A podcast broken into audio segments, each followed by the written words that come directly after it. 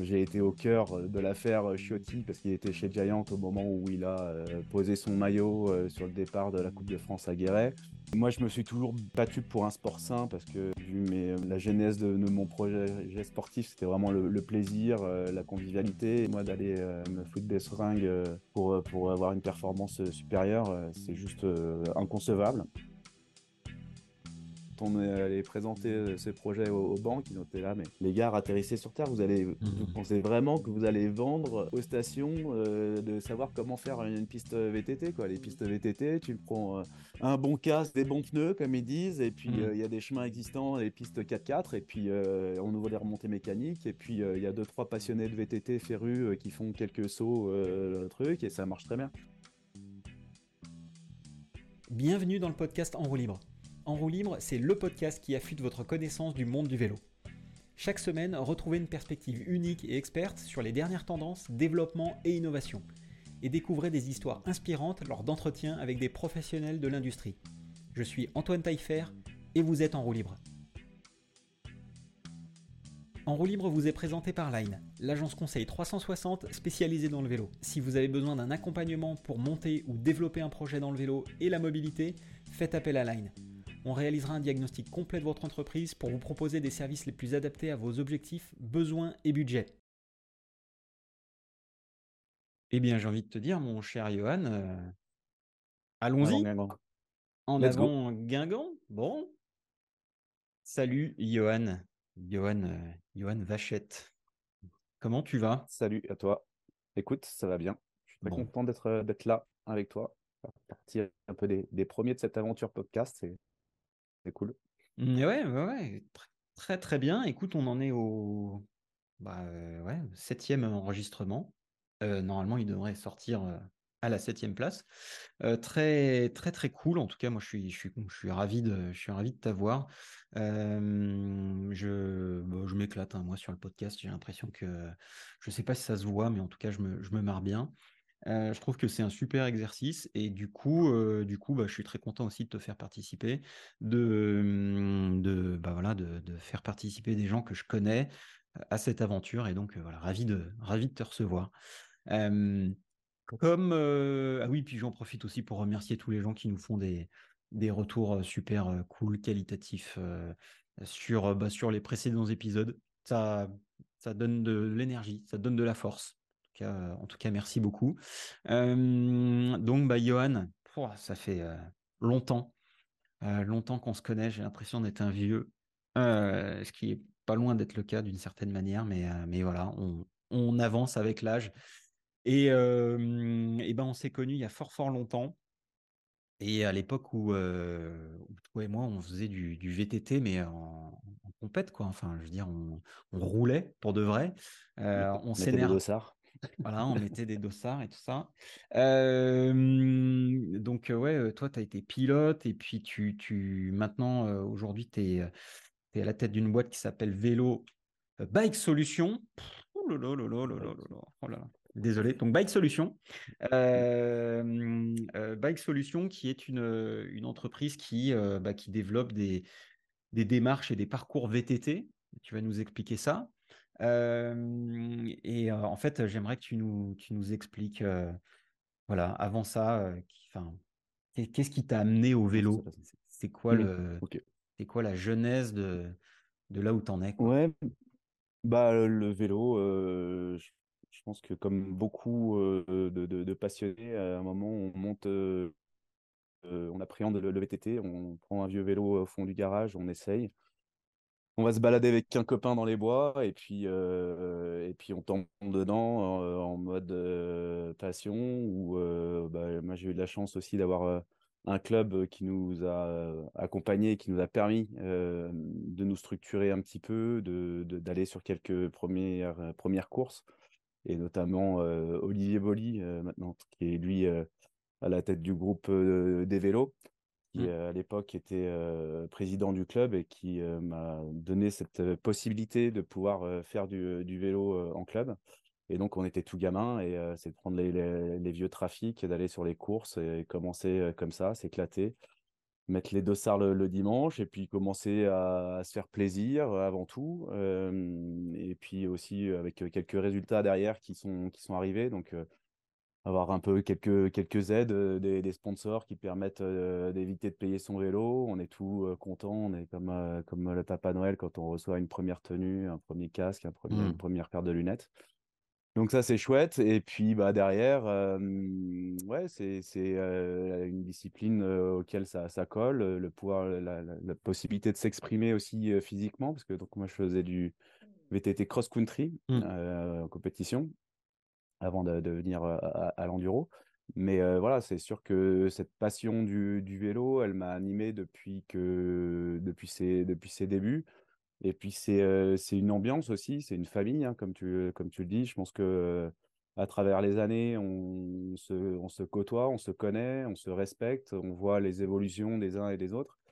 Et bah, quand on vient un peu à la grand-messe du, du Rock d'Azur, on a toujours l'impression de revoir ces mêmes têtes, mais aussi de voir euh, des évolutions, euh, Mm. un respect mutuel, euh, et, et, et, et c'est ça qui est, qui est chouette. Et donc, Aujourd'hui, j'ai l'impression que effectivement, c'est quand même une, une évolution entre de passer de, de coureur athlète à, à, cette, à être plutôt de l'autre côté, on va dire, du, du, du- du paysage, de, de la scène. C'est aussi, euh, c'est aussi intéressant, quoi. Voilà. Donc euh, oui, euh, l'évolution, j'ai commencé donc en mini cadet et puis après, bah, euh, j'ai commencé avec un vélo euh, marine euh, à l'époque qui nous donnait un petit coup de main avant qu'il disparaisse du, du, euh, du paysage de l'industrie du vélo pour revenir euh, il y a quelques années. Et puis après, bah, des équipes assez in- intéressantes et puis ambitieuses, hein, comme Specialized International, où ça m'a permis d'aller euh, aux États-Unis avant de passer mon bac. J'ai eu cette chance d'aller faire le- les coupes américaines et le circuit américain, des coupes Et du monde, dans une équipe internationale. Ouais, voilà, la Norba. Génial. Euh, donc ça, c'était passionnant euh, à 18 ans de pouvoir euh, aller parcourir les États-Unis, faire son rêve américain. Donc ça, c'était chouette d'apprendre cette langue, de découvrir des, des- des athlètes comme Ned Overend, euh, qui est une, Mm. une légende euh, du, du- du vélo, euh, des, euh, des Bart Brengens, qui était champion olympique, Mm. euh, des Sean Palmer, qui sont aussi des légendes du, du vélo, et aussi assez, assez folklore et tout. Donc, C'était ouais, quelle de année ça? ça en étant, en étant. C'était 98. Donc, euh, 98. En en plus, c'était l'âge 97, d'or. voilà. En 97, j'ai été champion de France euh, junior euh, après une belle saison euh, assez prometteuse, euh, avec des belles places aussi à l'international et tout. Et du coup, bah, Specialized cherchait un, un athlète français qui, parce que les athlètes français étaient un peu en vogue. Mm. Et donc, j'ai eu cette chance euh, là de pouvoir euh, signer dans cette, dans cette belle équipe. Euh, donc, j'ai fait une année chez eux et après, je suis, je suis rentré chez Giant International, donc Giant Global. Euh, il y avait Grégory Vollet qui partait de chez Giant pour aller chez euh, Bianchi.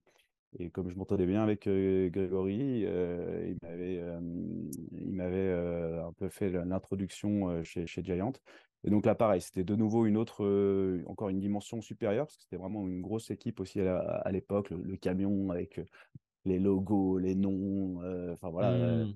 La signature du contrat euh, à, à Amsterdam où on t'envoie un, on ne t'envoie pas un avion, mais en tout cas on t'envoie les billets en disant c'est bon, tu, tu y vas juste pour signer. Enfin, quand tu as, quand tu 18-20 ans, c'est déjà c'est, assez fou. Euh, Mm. mais voilà, c'était des expériences en tout cas intéressantes, mais en même temps, moi ça ne me correspondait pas forcément, euh, ce vraiment très haut niveau, ce, un peu ce sport très business. hein. forcément, on était.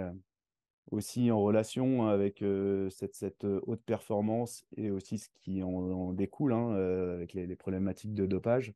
Mm. Euh, j'ai été au cœur de l'affaire Chiotti parce qu'il était chez Giant au moment où il a euh, posé son maillot euh, sur le départ de la Coupe de France à Guéret. Donc voilà, moi je me suis toujours battu contre ça, enfin, en tout cas battu pour un sport sain parce que vu mes, la, la genèse de, de mon projet sportif, c'était vraiment le, le plaisir, euh, la convivialité et euh, moi d'aller me foutre des seringues pour, pour avoir une performance supérieure, c'est juste inconcevable. Mm.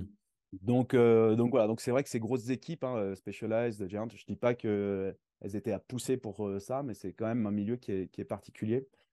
Et du coup, à partir de, de 2000, je suis rentré chez Giant, euh, pas Giant, Scott France, mmh. où là, avec Franck Gamonet qui était à, la tête de, ce, de, de mmh. l'équipe. et là, Franck Le Taulier, quoi.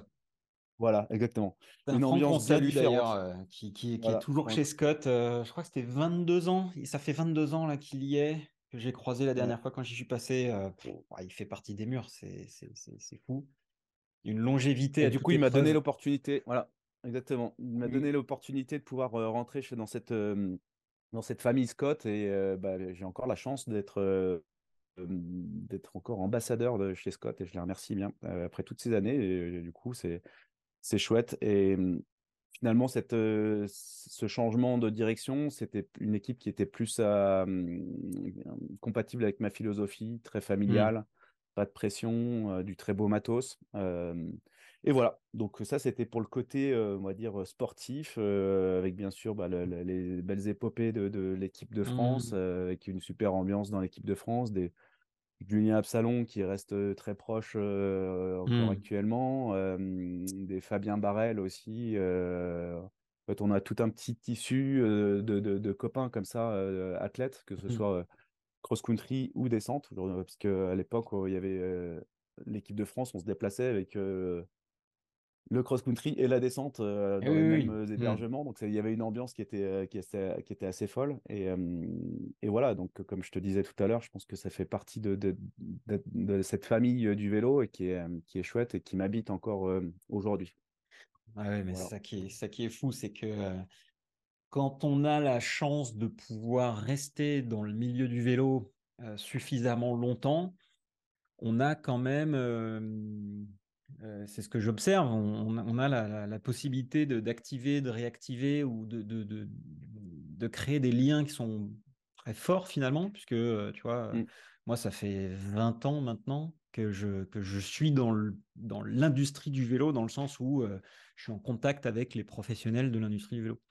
Donc, avoir, enfin, c'est génial de, pouvoir aujourd'hui se dire, bah, tu vois, on se connaît depuis 20 mmh ans, mmh. de mmh créer des relations long terme, parce que c'est ça, ça, a une valeur énorme. et je m'en rends compte aujourd'hui quand, quand avec, avec le podcast, avec différentes choses que je fais.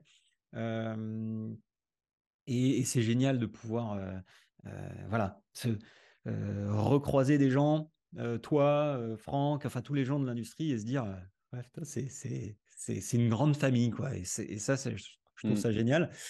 Et, et de pouvoir ouais, monter des projets dans lesquels, bah, tu vois, tu, tu, vas nous en parler là, où tu es avec Bike Solutions, mais ce, que, ce sur quoi tu es, c'est quand même, je sais pas si on peut dire que c'est le Graal, mais, mais, mais pas loin quand même, quoi. Donc, bon. Ouais, non, c'est chouette. On, on, tease, on, on, tease un petit peu, mais du coup, c'est mmh, donc Scott. Scott, tu étais, en quoi en, gros, ambassadeur? C'était plutôt. Non, alors, ouais, Scott, donc j'étais dans le team Scott mmh. de 2000 à 2005 en tant qu'athlète. Et puis, comme je suivais un cursus d'études, j'ai aussi pu être en alternance parce que je suivais une mmh. licence pro au CESNI. Et du coup, j'ai pu travailler avec Franck sur la partie promotion, ah vélo et hiver, mmh. avec, avec Richard Colombaton. et c'était hyper intéressant parce que ça a mmh. permis de, de rentrer voir comment fonctionnait un team. En fait, en tant qu'athlète, finalement, tu reçois. Et puis bah, là, c'est voir comment ça s'organise. C'est un peu tous les colis, comment ça, comment ça fonctionne. Mmh. Donc ça, c'était en 2004 que j'ai fait ma, ma, ma licence, 2003-2004.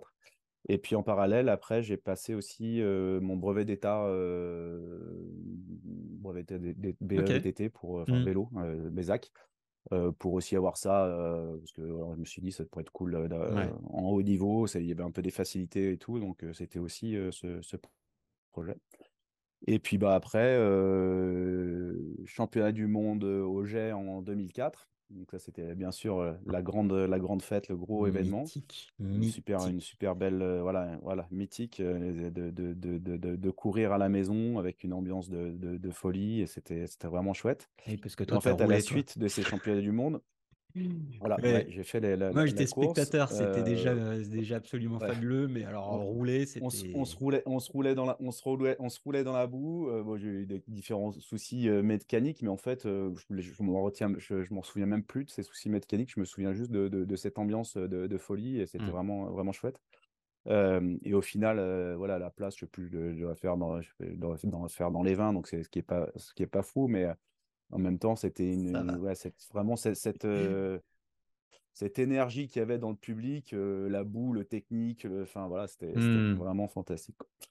Euh, et donc, à la suite de, de ces championnats du monde, donc, qui était donc euh, quand même un, sa- un sacré événement pour les jets, ils ont dit comment on va capitaliser autour de cet événement? Hmm.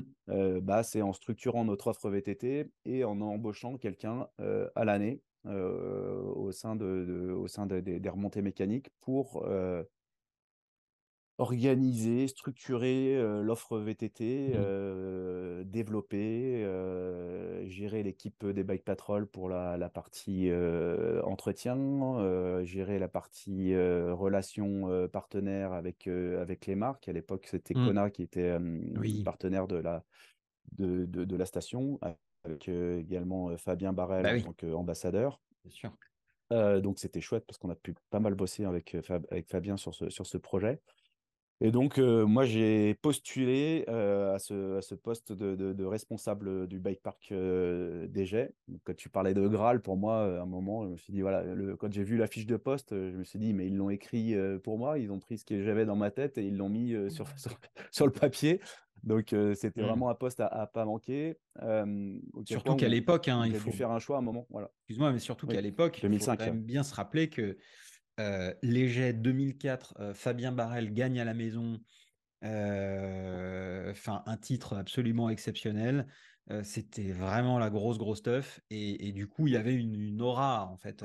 La marque Kona aujourd'hui Mm. est, plus autant visible qu'elle l'était, mais euh, l'équation, enfin l'addition de Léger, Fabien Barrel, euh, Kona, euh, 2005, c'était euh, c'était the place to be. Enfin, c'était vraiment le, le- Ouais. c'était Oui, oui, vraiment dingue. Ouais.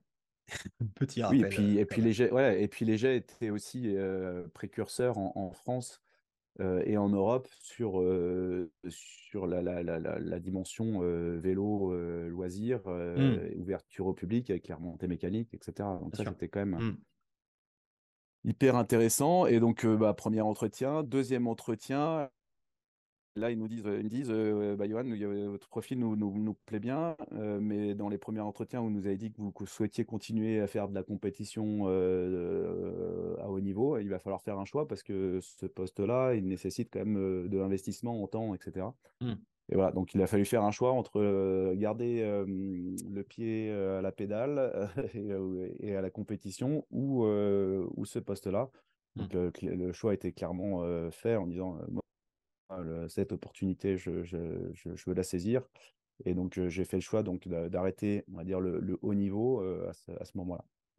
Et je ne regrette pas parce que c'était une sacrée, une Hmm. sacrée aventure que de, de participer à ce, à ce challenge parce que le premier euh, objectif, c'était de sortir euh, un bike park pour accueillir le Kona Launch, qui était en gros la présentation des vélos euh, la, de la nouvelle gamme, Hmm. avec bien sûr un gros coup de projecteur de la presse internationale, le team euh, Kona euh, Freeride avec euh, toutes les, les- les- les athlètes de, de- de l'époque qui faisaient les, les freeride, les, comment on appelle ça, la, Ro- Robbie la Bourdon? vidéo là.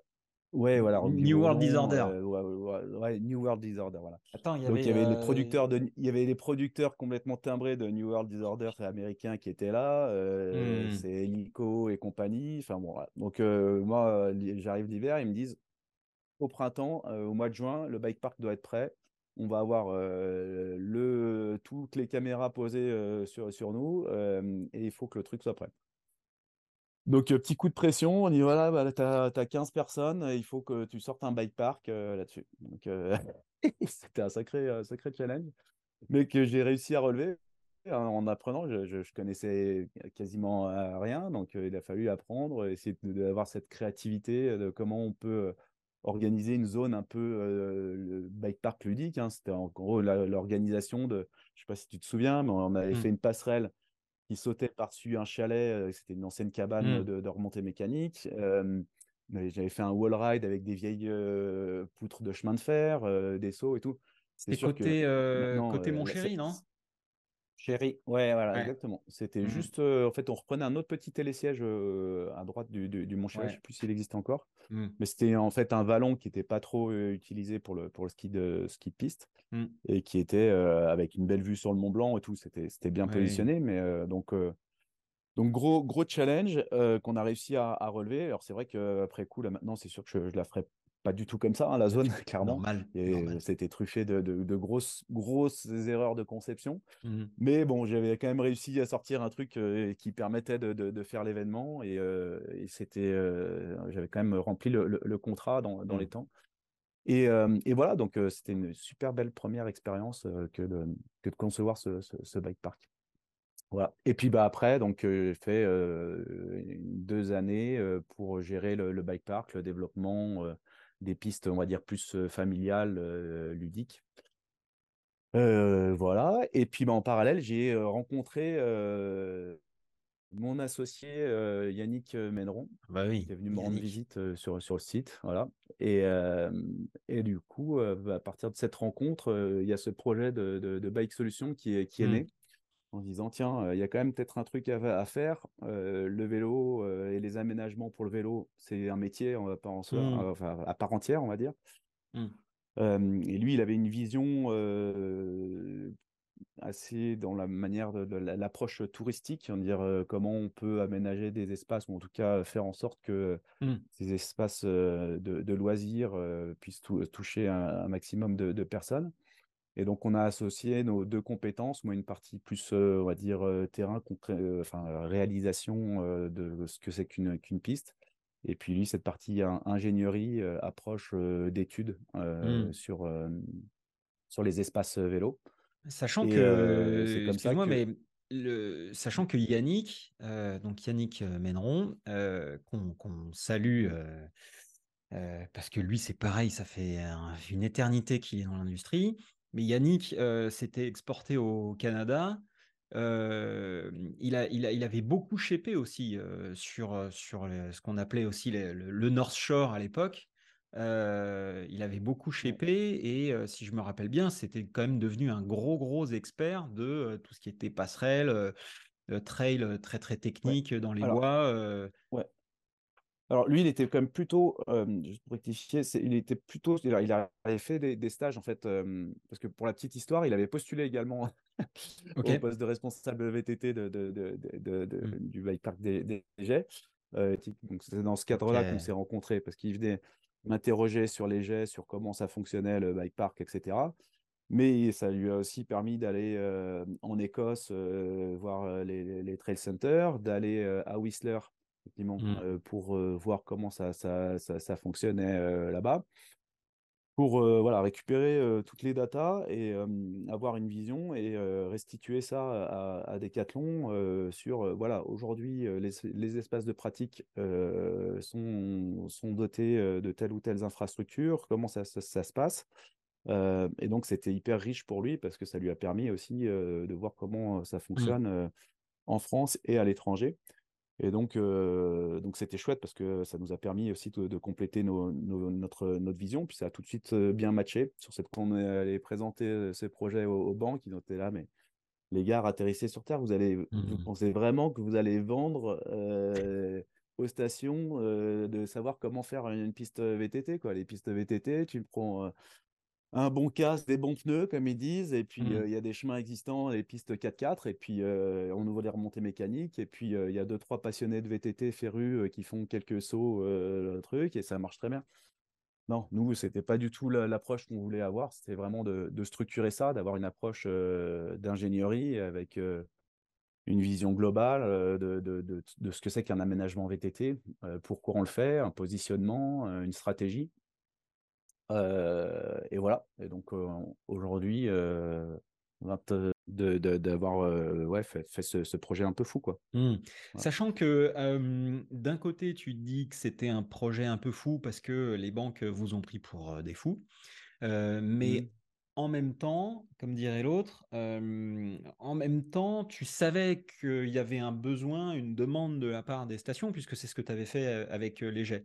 Donc, si, enfin, euh, donc, tu avais vu qu'il y avait quand même ce, petit truc où, euh, où tu pouvais t'exprimer et proposer cette presta à d'autres. Euh, mais c'est quoi? C'était vraiment les banques qui t'ont refroidi ou qui, qui t'ont dit ça Non, non. Alors, ouais, c'est toujours quand on monte une boîte, c'est quand même bien d'avoir un peu des, des, des supports avec la, boîte, mais c'était aussi, on avait forcément fait un business plan, donc on essayait d'aller voir certains, certains futurs partenaires partenaires, euh, certains, certains sites. Euh, heureusement, euh, tout le monde ne nous a pas fermé la porte et il y en a qui ont cru au, projet. C'est pour ça qu'on l'a lancé. mais également, on avait en parallèle, il y avait le, montage de la norme AFNOR sur les pistes de descente. Mmh. et, et, du coup, ça nous permettait aussi de, de, discuter avec les différents acteurs de, l'aménagement de, de, la montagne, avec avec Manu de la Fédé, mmh. Manu Hubert, avec, avec Max, voilà, Manu Hubert, voilà, avec Max Igel qui était à l'époque responsable du bike park de Tignes. et qui du coup a, rejoint aussi voilà voilà Max Igel qui, qui, nous a rejoint en tant qu'associé quelques années après là juste en, 2010 mmh. et aujourd'hui on est bien content qu'il ait rejoint l'aventure donc on a cette, cette équipe là à trois bien, bien complémentaire. et voilà, et après, c'est sûr qu'à un moment donné, de toute façon, il faut, il faut aussi prendre le risque et puis dire on y va. Et, aujourd'hui, après, une fois qu'on a eu quelques, quelques stations et qu'on a fait nos preuves, derrière, aujourd'hui, on, est un des acteurs quand même un peu incontournables en mmh. termes d'aménagement, de, d'études sur tout ce qui est développement du vélo au sens large, le euh, vélo ludique au sens large. Mmh. Et eh ben, tu, ne pouvais pas m'offrir une plus belle transition euh, sur, le, bah, sur le, le, sujet chaud du moment, euh, puisque on, va, on, va attaquer, on va attaquer direct sans, en spoilant. C'est que donc tu aujourd'hui tu travailles sur la piste des, de, de Paris 2024 en VTT. Oui déjà, bah, magnifique. Je pense que c'est ouais, une belle, voilà, une, pas, pas consécration, mais en, tout cas, quand tu montes une boîte comme ça, faire la piste des JO à Paris, à la maison, c'est quand même un, une belle case de cocher, donc il reste du boulot. justement, j'aimerais que tu, me dises, que tu, me donnes un petit peu le, contexte. Comment est-ce que vous avez été consulté C'était quoi les étapes? Quelles difficultés? Et, comment, voilà, comment vous en êtes arrivé à, à, travailler sur ce projet Paris 2024 c'est vrai que ce, quand il y a Paris qui a été attribué pour, pour, pour, les JO pour 2024, bah, mmh, pas mal de, sites se sont dit qu'il fallait anticiper ça pour essayer de, de, créer des parcours cross-country. En fait, le cross-country aujourd'hui, ça n'a plus rien à voir avec mmh. justement l'époque, je ne veux pas faire l'ancien, mais même les parcours, le parcours des jets en, 2000, en 2004, il était juste quasiment trois fois plus long. la boucle était juste trois fois plus longue que la boucle actuelle. Quoi. Mmh. et en fait, les parcours étaient, on utilisait les chemins existants. maintenant, c'est des parcours avec des, des rock gardens, des sauts, c'est des parcours beaucoup plus denses. Euh, beaucoup plus technique, euh, beaucoup plus spectaculaire. Mmh. Donc, euh, ces, parcours ont, énormément évolué et nécessitent du coup des aménagements et une approche spécifique.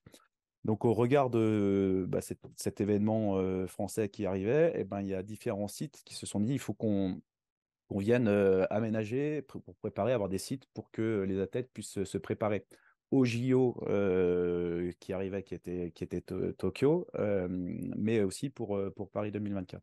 Donc là, on a été contacté par le CREPS de Boulouris, dans, dans le sud, mmh. Qui s'est dit, euh, voilà, on a fait quelques petits ateliers euh, pour Julien Absalon pour euh, sa préparation pour Rio à l'époque, en faisant quelques petits bouts de, de rock garden.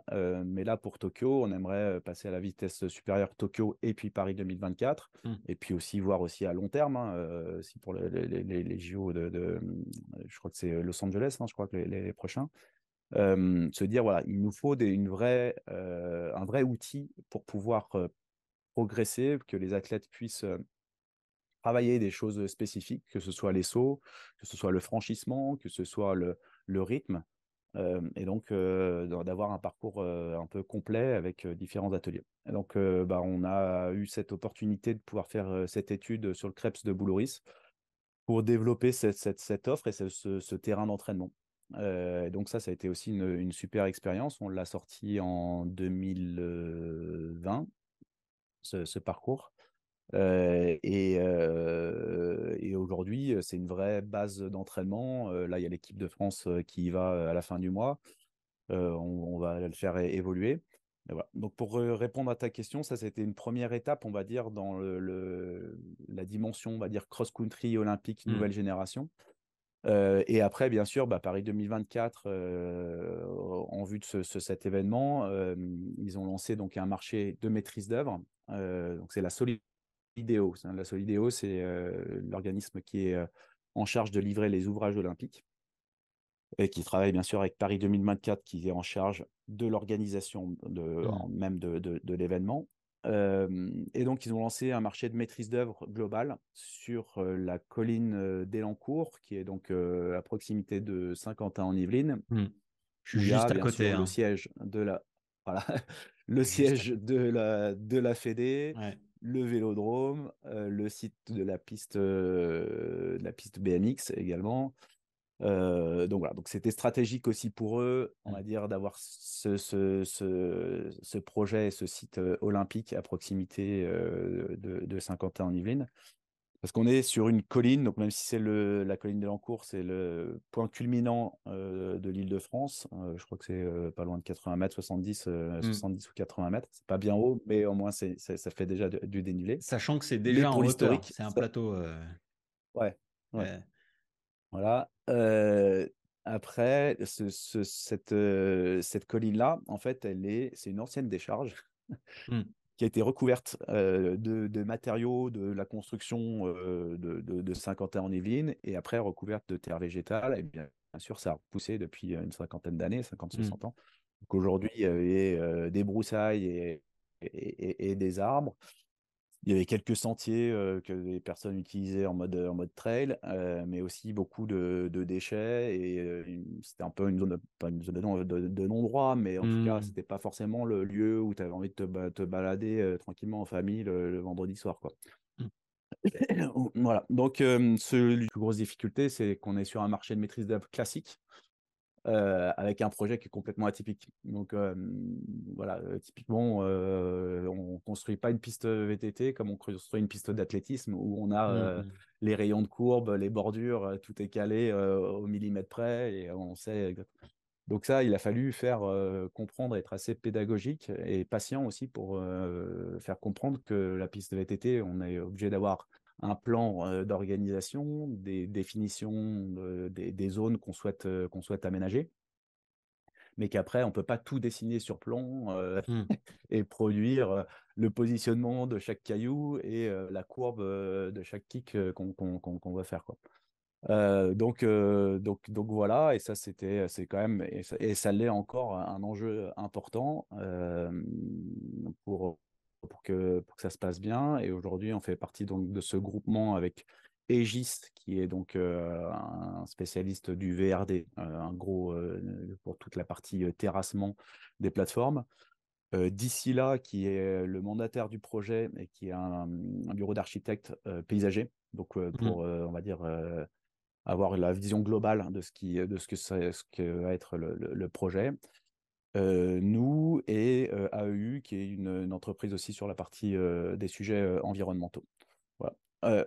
aussi un autre volet important sur ce projet, c'est la partie héritage. C'est aussi mmh. ce pourquoi on a répondu, c'est qu'on se disait, si ce projet ne se fait pas ailleurs que, qu'à Paris, il faut qu'il serve pour les habitants de la région parisienne pour avoir un espace de pratique. Mmh. Parce qu'aujourd'hui, je pense que tu es bien placé pour, pour en parler. Mmh. Les, espaces de pratique autour de Paris, je, alors je suis pas encore parisien, mais je commence à connaître un peu. ça se réduit à la vallée de Chevreuse, un peu Fontainebleau, et on connaît des gros problèmes, je crois, de, de cohabitation. bah voilà, c'est pas évident. Et aujourd'hui, bah voilà, ce, projet de, de 2024 peut, en tout cas, a vocation à, dans sa version héritage, proposer un espace de pratique adapté, nouvelle génération, pour, pour l'ensemble de, des Parisiens. Bah, c'est un, côté intéressant et qu'on trouve, qu'on trouve pertinent. Quoi. Bah, c'est très, très clairement pertinent, puisque bon, on a mmh. effectivement des espaces de pratique en région parisienne qui sont bah, évidemment moins, moins folichons que quand on va en montagne, au Jet, à Cham ou ailleurs, mais qui ont un certain intérêt. Le souci, c'est que, bah, évidemment, il y a une cohabitation qui doit se, se faire et que cette cohabitation n'est pas toujours aussi bonne que ce qu'on voudrait. Donc, c'est pour ça qu'il y a des gens type Mountain Bikers Foundation qui se montent avec une nouvelle antenne Île-de-France Ouest, qui justement, enfin, Île-de-France Ouest, ouais, ça, qui a vocation à accompagner et, assurer la cohabitation entre les pratiquants VTT et les différentes entités, enfin les promeneurs et tout ça. Et donc c'est vrai que d'avoir un espace de pratique dédié, surtout à cet endroit-là, quand même, qui euh, qui n'est pas forcément l'endroit le plus sexy, mais, euh, mais qui dispose d'un potentiel, comme tu as pu euh, l'observer. Donc c'est bah, un endroit, quoi.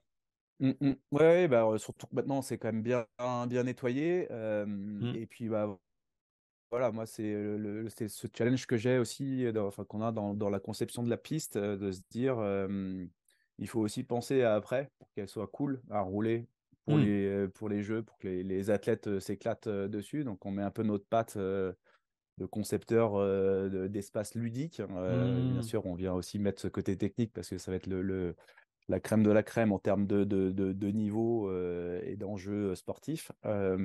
Mais par contre, on a aussi cette vision de se dire comment ça va se passer après par la suite. Donc, il y aura cette piste olympique qui va rester mmh. et après des aménagements autour.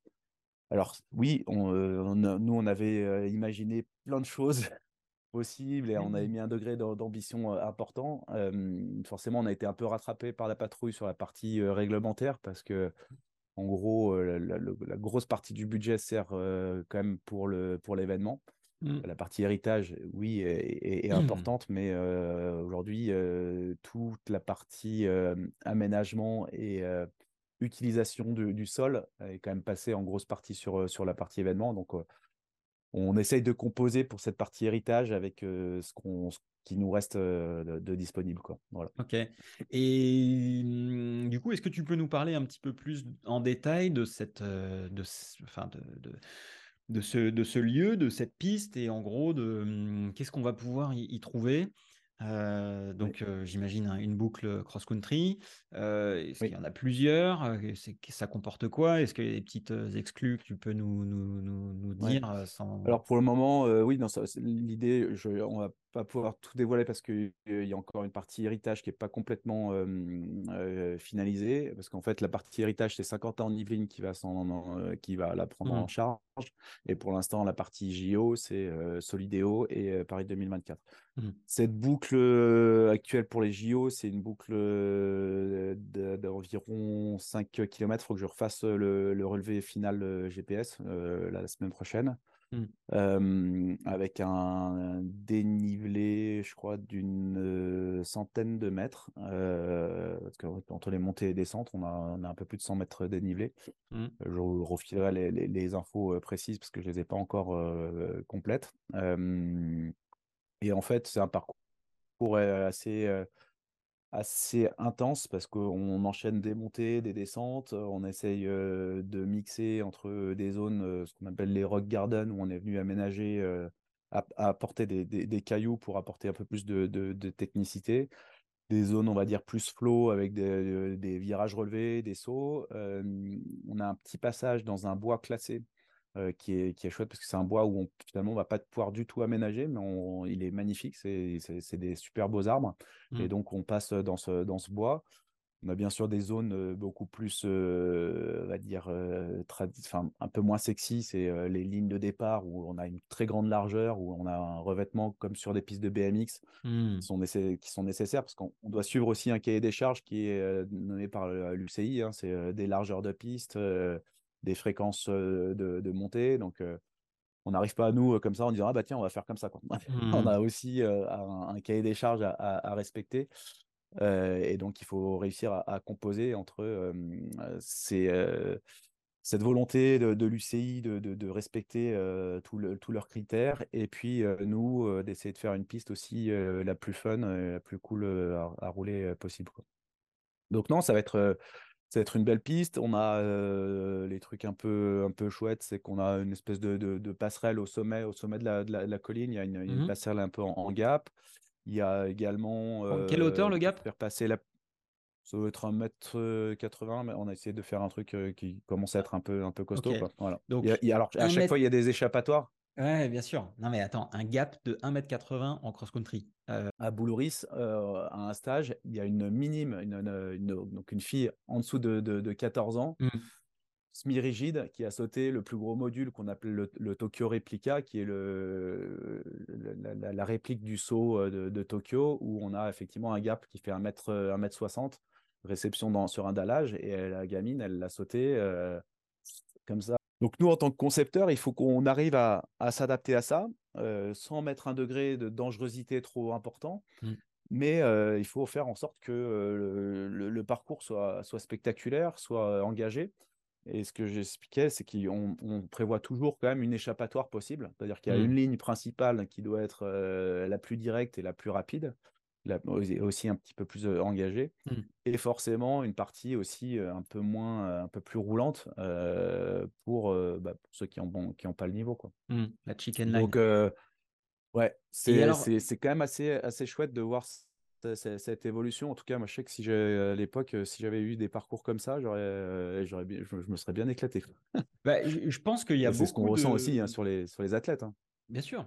Mais je, je crois qu'il y a, il y a beaucoup de pilotes euh, euh, qui se retrouveraient dans, des, dans, dans, ce type de parcours aujourd'hui, qui étaient peut-être à l'époque un peu frustrés de devoir faire un choix entre le cross-country et la descente et l'enduro, mmh. et qui aujourd'hui, grâce à des parcours comme ça, grâce au vélo, euh, comme tu disais, l'évolution des géométries, pourrait, pourrait bien se marrer. Quoi. Et, et, et moi, ouais. c'est vrai, quand tu, me décris, quand tu me décris ça, je me dis, mais attends, ça pourrait être marrant de, tu vois, de s'aligner un peu sur une, Ah, mais complètement. Nous, non, donc, euh, quand, on a, quand on a réalisé la piste de XCO de, de, de Boulouris, euh, y a, on, après, on a créé une, une pump track. Euh, c'est partie du, du, du, projet, mais voilà. Mmh. Et donc, c'était notre équipe de, de Bike Solutions qui est, qui est venue la réaliser. Euh, et les, les, gars, de, de les, les, shapers, euh, c'est tous des gars qui font du dirt, euh, de l'ADH et tout. Mmh. Et ils ont tourné comme des fous sur le XCO en disant on s'est éclaté. On s'est Ouais. vraiment éclaté sur le XCO. Et ils pensaient pas.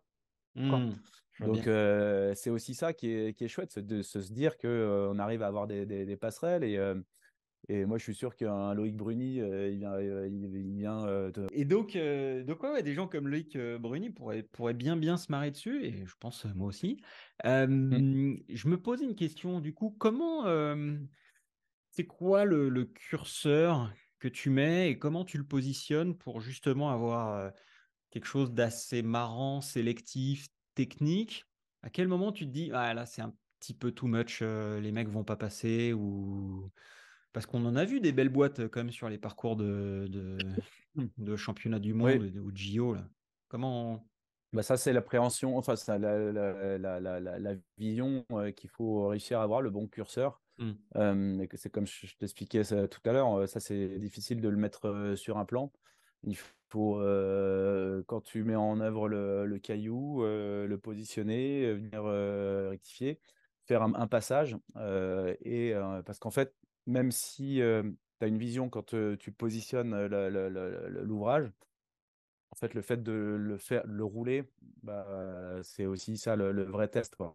parce Mmh. que c'est là où tu vas avoir la vitesse, le, le feeling, se rendre compte, et donc après, on fait les, les ajustements. Et puis après, ce qu'il y a, c'est que dans les aménagements vélo, euh, eh ben, il va y avoir, euh, moi je vais avoir imaginé une chose dans, dans un sens, quelqu'un va l'imaginer dans une autre. Donc il y a autant de, de visions d'aménagement que d'aménageurs.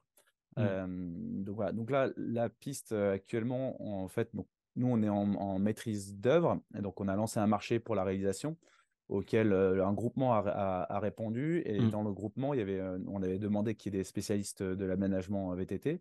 Et donc, c'est l'entreprise Vélo Solutions France qui a répondu.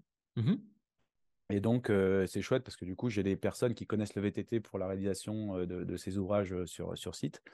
Et donc, on parle de la même chose. Et donc, moi, je leur Mmh. explique ce que je souhaite. Et eux, ils sont à, la réalisation et on, on, se comprend bien et ça fonctionne quand même plutôt, plutôt super bien. Alors que sur le papier, effectivement, on est deux entreprises concurrentes. Mais au final, fois de mmh. plus, hein, c'est la, la passion qui nous relie mmh. et les enjeux du, du, projet font que ça, ça, fonctionne comme ça et ça fonctionne quand même plutôt bien. Et donc, nous, on est sur cette partie conception, on donne les instructions sur comment on imagine la réalisation de ces ateliers et de la piste. Et puis, eux, ils façonnent à l'appel mécanique au shape, à main, etc. Donc, donc voilà, ça se passe, ça se passe plutôt pas trop mal. Génial. Alors c'est ça qui est drôle justement, c'est que donc il y a ta boîte, donc votre boîte qui s'appelle Bike Solutions, et à côté on a donc Vélo Solutions. Vous êtes effectivement concurrent sur des aménagements donc de pump track. Donc ce qui, qui, est ton activité, enfin qui est une de tes alors, tu, tu, vas, tu vas nous en parler aussi, mais euh, qui est une de tes activités. Est-ce que c'est la principale? Est-ce que, enfin, comment ça se décline justement mmh. ces, ces, ces, différents, bah voilà, ces différents sujets? Alors, je reprends juste, c'est pas une de mes activités, de notre activité, parce que avec Solutions, c'est vraiment aujourd'hui une, une, boîte où on est une quinzaine. et effectivement, on a créé, on a cofondé ça avec, avec Yannick. Maxime est arrivé en 2010. Mmh. Aujourd'hui, en fait, Bike Solutions, c'est l'ensemble de l'équipe. on a une quinzaine. Il y a le pôle administratif avec des nanas qui, sont, au top, passionnés, investis, qui nous aident sur les, réponses d'appel d'offres, sur la signalétique, sur la communication. voilà, on a une équipe de, de dans, dans, le bureau d'études qu'on appelle les chargés d'émission qui sont dans la conception justement de, de, mmh. ces pump tracks. on a une équipe à la réalisation, donc chantier, qui sont dans les engins, de la pelle mécanique. On a mmh. des personnes qui nous aident sur les, sur les postes d'enrobés.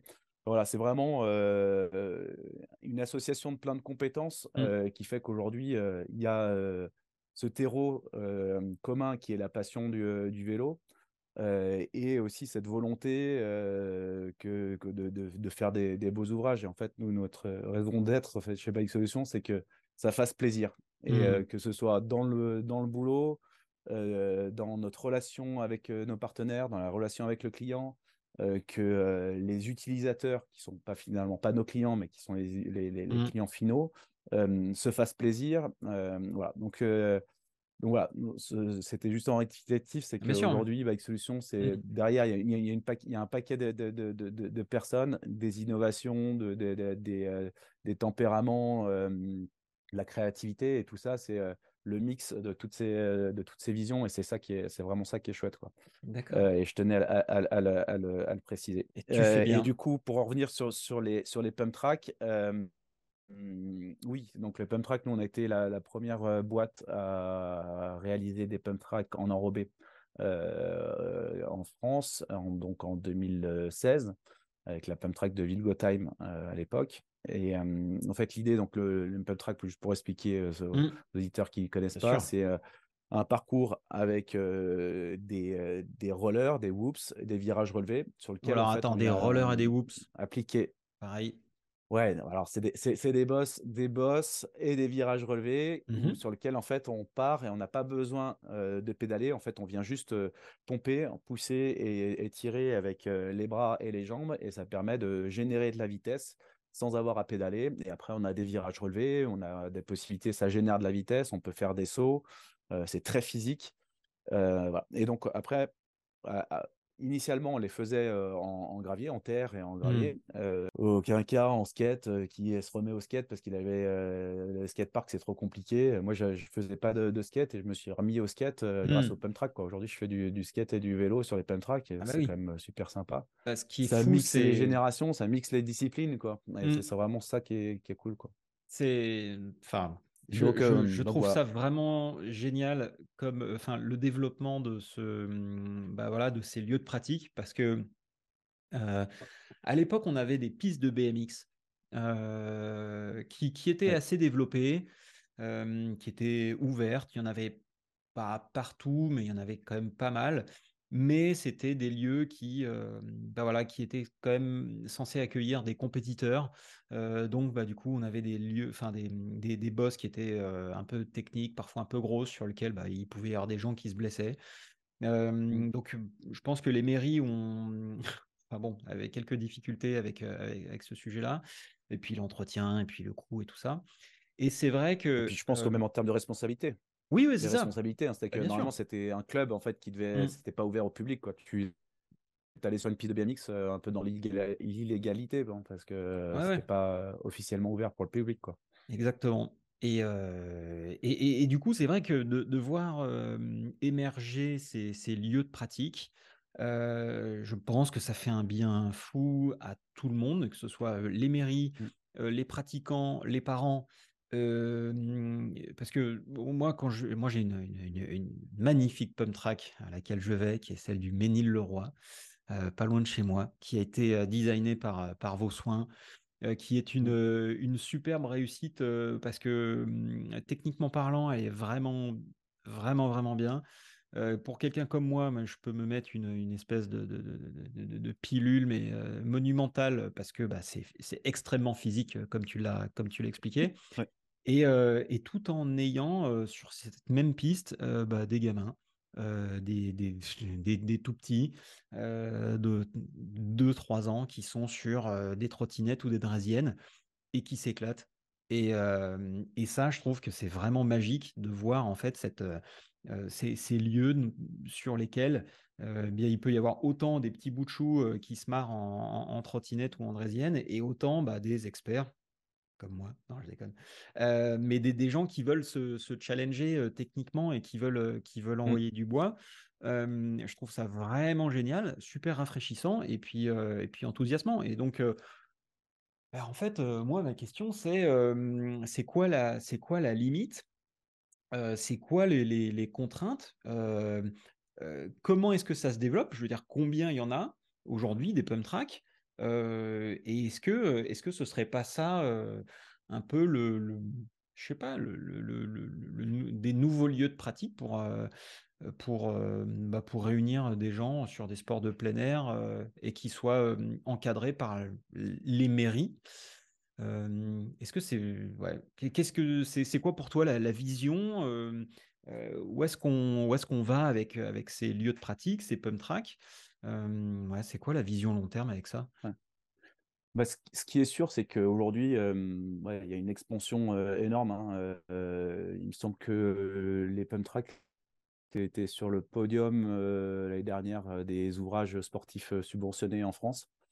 Donc, donc ça, ça, il y, y a eu quand même un, un sacré engouement autour de ces, ces- ces ouvrages.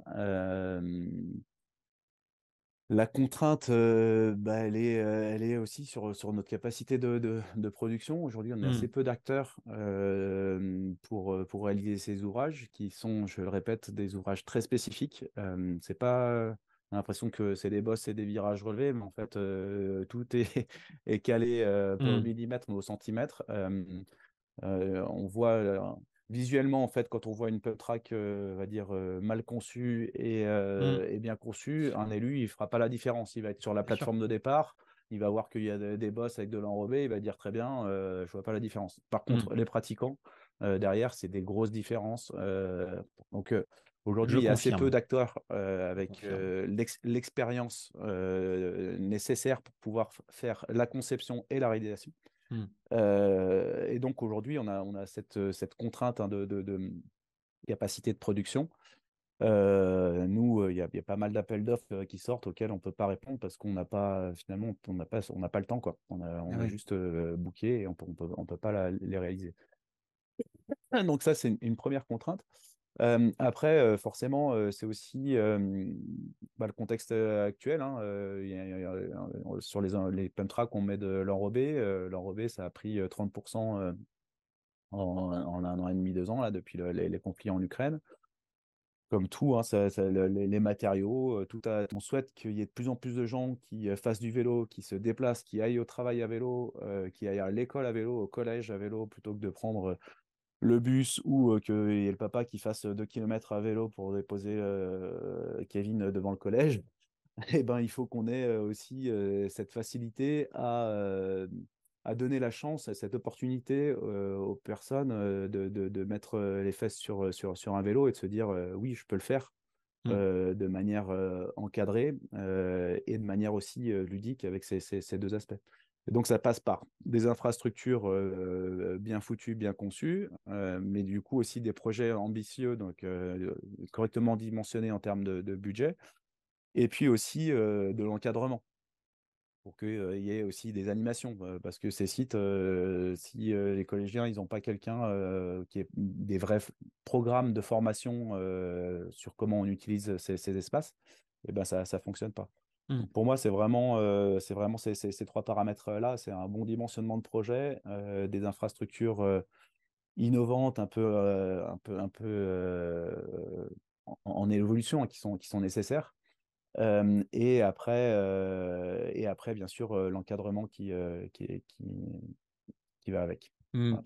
Est-ce que tu as senti. Euh... On a commencé avec euh, les stations parce qu'en fait, Tonnerre, donc c'était eux qui étaient le plus mmh. à même à, à, nous, à, nous, entendre et à prendre ce pari-là en disant Allez, hop, euh, c'est cool ce que tu nous proposes là, euh, on y va, on trouve le budget et, et, mmh. et on avance. Donc finalement, c'était nos premiers partenaires et on en a développé pas mal avec les stations avec lesquelles on travaillait. Je pense au, au à la Plagne, voilà, ils ont la Tignes, Val d'Isère. Mais maintenant, c'est vrai que ça, a pris une ampleur où on les développe de, partout. Ce qui est un peu fou, c'est que se, dire qu'à la base, c'était des pump tracks qui étaient faites pour les vélos. Et qu'aujourd'hui, quand tu vas sur une pump track, et bah, tu as quand même une majorité de trottinettes, une majorité de, de, skateurs. Les vélos, c'est aussi cool parce qu'on en voit pas mal, mais finalement, pour s'éclater bien sur une pump track, il faut soit un bon BMX, soit un, un vélo de dirt euh, qui, mmh. soit, qui soit un peu digne de ce, de ce, nom, parce que si tu prends un gros vélo en 29 euh, tout suspendu, euh, c'est pas là ce qui sera le plus, euh, le, le, plus mmh. intéressant. Quoi.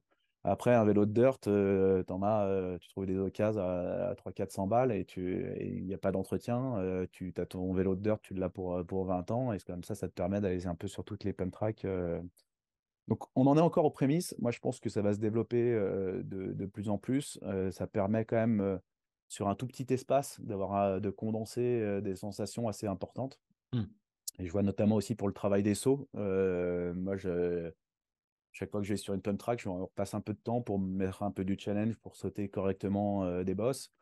Euh, au début, on avait des pump tracks avec, avec un seul niveau. Et euh, nous, justement, on a amené un peu cette évolution pour dire euh, on a des petites pump tracks vertes, plus pour l'initiation, avec mmh. des entraxes un peu plus réduits, vraiment pour le côté premier pas, premier tour de roue sur les pump tracks. Et aussi permettre, quand il y a la, beaucoup de population, enfin beaucoup de fréquentation sur les pump tracks, décharger sur ces, sur, ces, euh, mmh. sur ces pistes vertes, des pistes bleues qui sont, euh, qui sont ludiques où on commence un peu à décoller les roues, les pistes rouges où là on a des sauts un peu plus importants, et maintenant même des pistes noires où on a des, des sauts avec des, des kickers euh, type boss de dirt avec des, quasiment à la verticale. Quoi. Mmh.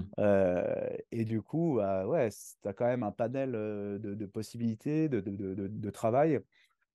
Et comme tu disais, quand tu, quand tu fais une heure de pump track, tu es rincé à la fin. Quoi. Euh, et donc, c'est quand même valable. et en ah plus, oui. tu as travaillé des choses, tu as travaillé des choses que tu vas pouvoir reproduire. Après, tu es quand même plus à l'aise aussi sur ton vélo dans les bois euh, parce sûr. que auras, tu seras plus tonique du haut. Auras... Je suis pas un expert en physio, mais c'est ce, que, Oh. c'est, c'est ce que je ressens. Quoi. On, peut quand même Mm. confirmer. Alors, ceux qui, ceux qui ont fait de la pump track Ouais. euh, savent de quoi on parle, mais, euh, mais euh, en fait, on peut se dire au début, tiens, en fait, on va faire un petit tour, un petit tour de pump track sans pédaler, et ça va, c'est cool. Mais en fait, si vous essayez, si vous allez un jour sur une pump track, vous allez voir. Vous allez voir, votre, votre rythme cardiaque va monter à un niveau où vous êtes rarement allé, et en fait, vos jambes vont vous rappeler qu'il va falloir que vous bossiez un petit peu. Donc, et pour rien de cacher, moi j'ai un petit rituel hein, qui est le, vendredi après-midi. Je vais à ma pump track au Ménil-le-Roi, super pump track, et, je, me fais, les jambes. Et j'essaye de tenir une heure, mais c'est pas simple parce que c'est tellement marrant et prenant qu'on a vite tendance à se mettre à y aller en fait à fond. Et c'est pas forcément la meilleure chose. Il faut, faut, faut, pouvoir s'échauffer un petit peu et puis y aller progressivement pour pouvoir faire une séance sur la durée. Mais en tout cas, ce qui est génial, c'est que c'est, c'est que c'est très marrant. Euh, c'est, euh, ouais, c'est ludique, c'est technique, c'est physique. Il y a tout ce qu'il faut, tout ce qu'on aime. Euh, Mm. alors, vous, Et d'ailleurs, je refais juste une petite parenthèse ouais, là-dessus. Sur, sur la prévention aussi, si vous allez sur les pump tracks, c'est casque, casque, casque, casque, oui. et si possible casque intégral, parce qu'on mmh. est, euh, on a des vitesses importantes. Euh, et nous, voilà, on, malheureusement, il y a, y a y, a, il y a, quelques, quelques bobos et euh, plus on est équipé, plus on se protège. Euh, casque, genouillère, euh, coudière, les gants. respecter aussi bah, les, les, différents utilisateurs. Alors, il y a, il y a une auto, une auto-gestion et un auto-respect entre les, les, différents utilisateurs, mais mmh. Quand on a 50 personnes en même temps sur la pump track, pour des moments, c'est chaud. Et je dis, je, dis, aussi le message aux parents de de surveiller les enfants pour qu'il y ait aussi du temps pour les, les, plus forts qui roulent très vite mmh. et de ne pas balancer le gamin andrésienne alors qu'il y en a un qui arrive à fond. et donc, c'est la responsabilité de tous, se protéger, se respecter, voir les différences de niveau. C'était juste un petit, une petite ouais. parenthèse non, mais sécurité et prévention. Tu as, as, parfaitement raison et, et c'est vrai que c'est important de le rappeler parce que comme c'est un lieu de pratique dans lequel euh, des gamins de 3 ans et comme des experts euh, compétiteurs euh, peuvent, peuvent, peuvent aller, c'est important quand même de noter que tout le monde ne va pas à la même vitesse. Il y a des grosses différences de niveau, évidemment, et que... mais c'est ça qui est cool en fait. C'est parce que quand on va sur une pump track, bah, quand on voit ces gamins qui se mettent au vélo ou à la trottinette, bah, en fait, c'est des, des, des, jeunes qui, qui, sont rapidement picousés, qui débordent d'énergie parce que bah, forcément, à cet âge-là, bah, la fatigue, ça n'existe pas. Mmh. Euh, et donc, euh, donc voilà, et donc il euh, faut arriver à se réguler. À titre perso, moi, ce que je fais, c'est que bah, en fait, je sélectionne mes créneaux. Donc j'y vais, bah, j'y vais, j'évite le mercredi après-midi, j'évite le samedi après-midi. Enfin, j'évite les moments mmh. où, où, où, il risque d'y avoir justement des kids parce que en fait, le souci, c'est que on peut pas leur dire non mais attendez, poussez-vous, poussez-vous, c'est moi qui y vais quoi. Et et on peut pas leur reprocher d'être à leur niveau, à leur vitesse et tout ça. Donc en fait, la manière la plus intelligente de gérer ça, c'est justement de choisir son bon créneau parce que bah voilà, parce qu'il faut pas, faut pas pester sur, sur les gamins qui font leur truc. Alors après, évidemment, comme tu, comme tu le dis, il faut que les parents ils fassent un petit peu de, de travail de, de, surveillance et de gestion parce que bah, les, les, gamins, ils savent pas forcément quel est le meilleur moment. ah tiens, il y a ce gars-là, il est fort et il faut pas y aller parce qu'il est en train de passer. Bon, donc effectivement, faut, faut faire un peu attention à tout ça et puis bien se protéger parce qu'on a l'impression que c'est c'est drôle, c'est, enfin ça l'est, c'est très très drôle, mais effectivement, on a des, des vitesses qui sont importantes et leur vêtement, c'est du, c'est du goudron. Et donc, bah, quand ça tape, ça peut faire mal. Donc, donc ouais, ouais, faut faire, faire quand même attention. Euh, combien, combien de pump track aujourd'hui vous avez fait Sur combien de pump track en France? Enfin, C'est quoi, le, c'est quoi un peu les chiffres Alors, nous, on en est à notre centième. Ouh, pump track. Et on apprend, c'est juste pour dire aussi, quand je disais que c'était un, un domaine aussi d'experts, mmh. Pardon, on apprend encore après notre centième pump track. Ouais. On est encore en train d'ajuster de, de, des choses sur les techniques de pose d'enrobé, sur euh, le design, sur mmh. les, les, les le, le, le, drainage, toute l'approche la, paysagère, l'intégration. Voilà. voilà, après, combien il y a de pump en France? Il faudrait regarder. je peux faire un petit, petit coup de pub aussi pour le, le, site d'un pop qui s'appelle Où rouler. Où rouler. Et en fait, c'est qui, qui, reprend tous les sites de pratique et notamment les, les pump tracks. Mmh. rouler.fr, je crois, ou .com. Ouais, rouler.fr. Euh, mmh. ouais, .fr, qui, est, qui répertorie tous les sites de pratique cross-country, enduro, etc. Et donc là-dessus, il faudrait refaire le, point. Je pense qu'on doit être, à mon avis, on doit être 427, à, il, il, dit. Ouais, ouais, tu vois, ce que j'allais dire, on fait 4 et 500 pump track. Ouais. Je pense que d'ici la fin de l'année, il y en aura, il y en aura 500, quoi. Très bien, excellent. Ouais, donc 427. Alors après, bon, tous il y a 36, ne 36 000 communes. Ouais, 36 000 communes, il y a un peu de marge. Ok. Et, euh, et hum, combien de. Alors, euh, des, des, projets en cours euh, Est-ce qu'il y a des gros trucs un peu, un peu sympas des gros trucs où tu te dis attends mais ça quand ça va sortir ça va être énorme est-ce qu'il y a des trucs dont tu es particulièrement enfin fier est-ce qu'il y a des, des, des, choses à surveiller? Euh, en termes de pump track? En termes de pump track, bah, ouais, nous, on, on, œuvre quand même, euh, on essaie de, de, renseigner un maximum les, sur les avant-projets et de dimensionner, comme je t'expliquais tout à l'heure, les, mmh. les, projets pour qu'on ait des choses avec des, des budgets euh, intéressants. Et, et aujourd'hui, d'avoir des 5000 mètres carrés avec que du goudron de partout, c'est pas forcément ce qui est, ce qui est, ce qui est pertinent. C'est d'essayer mmh. d'avoir de la diversité dans les aménagements, de la qualité aussi dans les services à côté qu'on peut, qu'on peut mmh. apporter hein, sur les zones d'accueil. tu vois qu'il y a des banques pour, pour les, les, les accompagnants. il y a un, un, préau pour pouvoir se mettre à l'abri quand il pleut, mettre les affaires plein, plein d'éléments comme ça qui, sont, qui sont intéressants et qui ne sont pas uniquement liés à, la pump track. Et puis, il y a également tout ce qu'il y a à côté. Est-ce qu'on peut rajouter un petit parcours VTT qui sera du coup plus destiné aux, aux, VTTistes purs? Mmh. Est-ce qu'on parle des plateaux routiers mobiles ludiques voilà. Donc là, on a quelques, quelques projets dans les, dans les tuyaux. malheureusement, je ne peux pas encore trop les parler parce qu'il y a des projets sur lesquels on, répond mmh. en, appel d'offres et ce n'est pas encore remporté. mais non, mais là, des trucs qui vont sortir aujourd'hui on a dans les gros trucs qui vont sortir, bah, il y en a du coup une première pump track avec un mobile ludique à proximité de chez nous. C'est à Pontcharra mmh. en, Isère. Donc ça c'est chouette. Ça va être un projet enfin à la maison un peu, un peu sympa. Très bien. On a également le projet de Raon l'étape dans les Vosges qui va être chouette avec un très beau projet de, de, de pump track assez, assez ambitieux. Et puis, et puis voilà, après, on a toujours aussi le, cette animation avec le, Pump Party Tour qui essaye mmh. de, mettre un peu d'animation sur ces, sur ces pump tracks, sur de l'initiation, un peu ce côté compétition, challenge, où c'est vraiment le côté fun, on s'amuse, on vient mixer les disciplines skate et vélo, c'est super bonne ambiance, etc. Et donc, euh, alors, j'ai pas toutes les dates en tête, mais on est en train de remplir aussi les, les, dates pour, euh, pour, pour, cette année. On mettra les liens dans les notes de l'épisode. Ouais, voilà.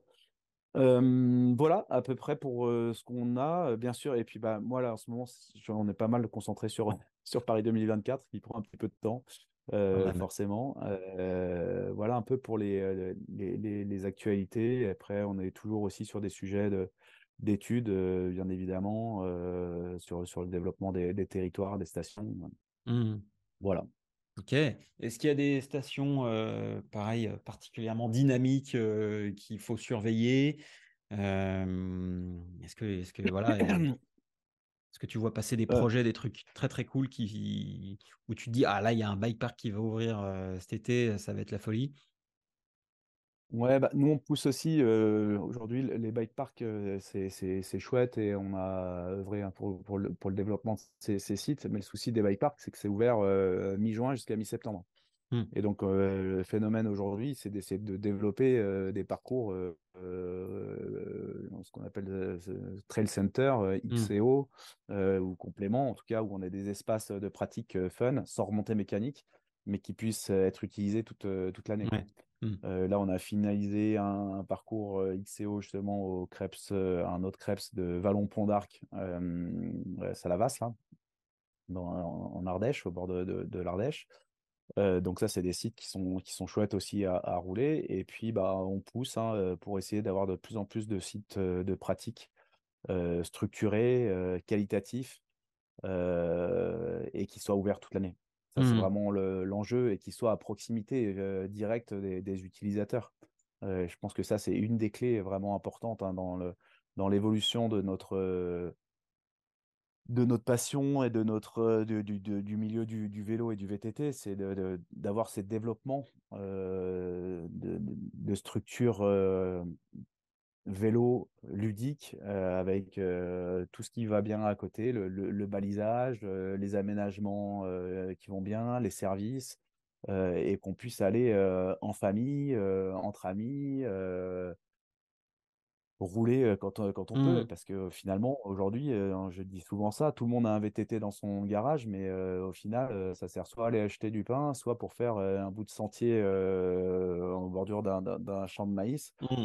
Dis pas que c'est pas c'est pas c'est pas du VTT, mais mmh. quand on quand on pratique sur un, un, site aménagé ou en tout cas dédié, parce qu'il n'y a pas forcément des, aménagements nécessaires, mais en tout cas qui, qui est pensé pour, on, a d'autres on a d'autres sensations quoi. Ouais, ok. Bon. et, et, après, et après, par contre, juste encore, ces enjeux aussi là-dessus, c'est de, de, réussir à développer ces, ces espaces tout en prenant en compte la notion environnementale. Quoi. Parce que du suraménagement de partout et d'aller péter mmh. les montagnes pour faire des choses, c'est aussi de, de, de, de faire cohabiter justement cette approche d'aménagement tout en respectant son intégration. Quoi. Mmh. Et souvent, parfois, il y a certains projets qui ont cette vocation où on a des forêts qui ne sont pas du tout entretenues euh, qui sont en train de, tomber en friche. Et au final, euh, un projet VTT peut aussi euh, revaloriser, c'est-à-dire nettoyer et ramener de la diversité écologique à travers ces aménagements. donc, c'est aussi un des enjeux qui nous semble important d'amener. Oui, et puis je, pense que c'est ce que vous êtes en train de faire à Elancourt aussi, sur cette, voilà, sur cette butte qui était une, sorte de friche, et mmh. en revalorisant cet endroit qui était voilà, qui a été qui était pressenti depuis, depuis très très longtemps pour accueillir des épreuves VTT. Et, et, c'est justement ouais, un super travail de revalorisation dans la durée pour un, pour un, spot comme celui-là. Top. bah écoute, comme d'hab, beaucoup d'autres questions que j'aimerais pouvoir te poser, mais il faut bien s'arrêter un moment. Je te remercie énormément pour, bah, pour ton temps, toutes ces infos. On a hâte de, voir, de, bah, de voir ton, le fruit de ton travail. où est-ce qu'on est qu'on voit ça? Où est-ce qu'on voit ton travail On te suit, LinkedIn, tout ça Oui, et ben, ouais, se, connecter LinkedIn, bah, X Solutions. Il y a Instagram également. Il y a sur notre site internet où on a, on a aussi un peu des, des, données intéressantes, des, des, références. Mmh voilà, un peu le suivi. Et puis après, il faut venir aussi voir les, les, sites, pas hésiter justement à, en parler hein, quand on fait une belle pump track, quand on va mmh. sur un, beau site, c'est cool. Et puis, et puis, et, puis voilà quoi. Donc ça, ça, permet de d'avoir en tout cas une bonne dynamique autour, de, autour du vélo. Mmh. Je vais juste refaire aussi un petit clin d'œil aussi à, Moustache qui me prête un vélo parce que pour aller à Elancourt, je fais du vélo taf c'est-à-dire que je prends un speed bike, je pars de chez moi, euh, Saint-Jean-d'Arvey en, en, Savoie. Bien. Je file jusqu'à mon train, je me charge le vélo, le speed bike dans le train avec, euh, avec une housse où j'ai juste à démonter la roue avant. J'arrive à Gare de Lyon, je remonte mon speed bike et en 1h20, euh, je suis sur le, sur le chantier. alors que si j'étais en RER, e le truc et tout. Mmh. Et donc, grâce à ces vélos électriques speed bike, ça me, ça me fait gagner un temps. et puis, ça m'aère la tête. Je suis en pleine en pleine conscience de mmh. dire je vais à vélo sur je pratique ma passion pour aller pour aller sur mon sur mon lieu de travail et, et, je les remercie en tout cas de ce prêt de ce vélo qui me, qui me sert bien pour, ce projet. Donc samedi 27 FS Speed, on est d'accord? C'est ça, exactement. Belle belle excellent. Bon, du coup, on en profite pour saluer nos amis de chez Moustache, Clément, Greg, Manu, D'ailleurs, moi, le samedi 27, FS Speed me fait aussi de l'œil. on verra, on va négocier ça. excellent. Bah écoute, merci, merci beaucoup, Johan. Merci, merci. super. On a hâte de voir un petit peu le, le la concrétisation de tout ce travail que tu mets en, œuvre. bon, bah merci à tous de nous avoir écoutés jusqu'ici. on, voilà, on vous aime. On vous dit à très bientôt. Et puis, et puis salut. Ciao. Bye. Ciao. Bye. Merci d'avoir écouté cet épisode du podcast En roue libre jusqu'au bout. J'espère qu'il vous a plu et que vous en ressortez avec quelque chose d'intéressant. Si c'est le cas, n'hésitez pas à me le faire savoir avec 5 étoiles sur votre plateforme podcast préférée, un petit mot sur LinkedIn, un message ou un SMS. Ça m'encourage énormément pour continuer à vous proposer du contenu qualitatif. Et si vous pensez que ce podcast peut intéresser quelqu'un, n'hésitez pas à lui partager le lien vers cet épisode. Je suis Antoine Taillefer, vous avez écouté En roue libre, le podcast qui affûte votre connaissance du monde du vélo. Et si ce n'est pas déjà le cas, vous pouvez vous remettre à pédaler.